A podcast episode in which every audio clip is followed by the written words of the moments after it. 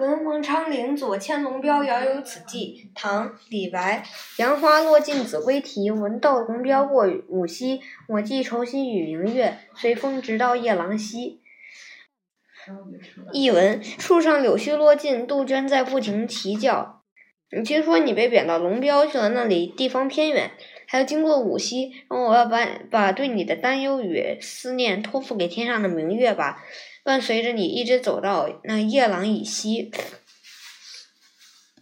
名句赏析：我寄愁心与明月，随风直到夜郎西。这两句诗寄情于景，对诗友进行由衷的劝勉和宽慰。意思是我将自己对你的一片情思，嗯，寄予明月，希望这千里共远的明月光带我的思念，所呃，所以你一直到远哲的偏远之地。嗯，聊为你的孤寂的身影，在李白笔下，明月是高洁雅纯洁的有情物。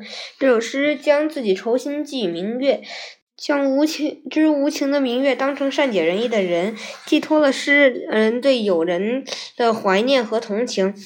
诗歌想象奇特，体现了李白诗的浪漫主义风格。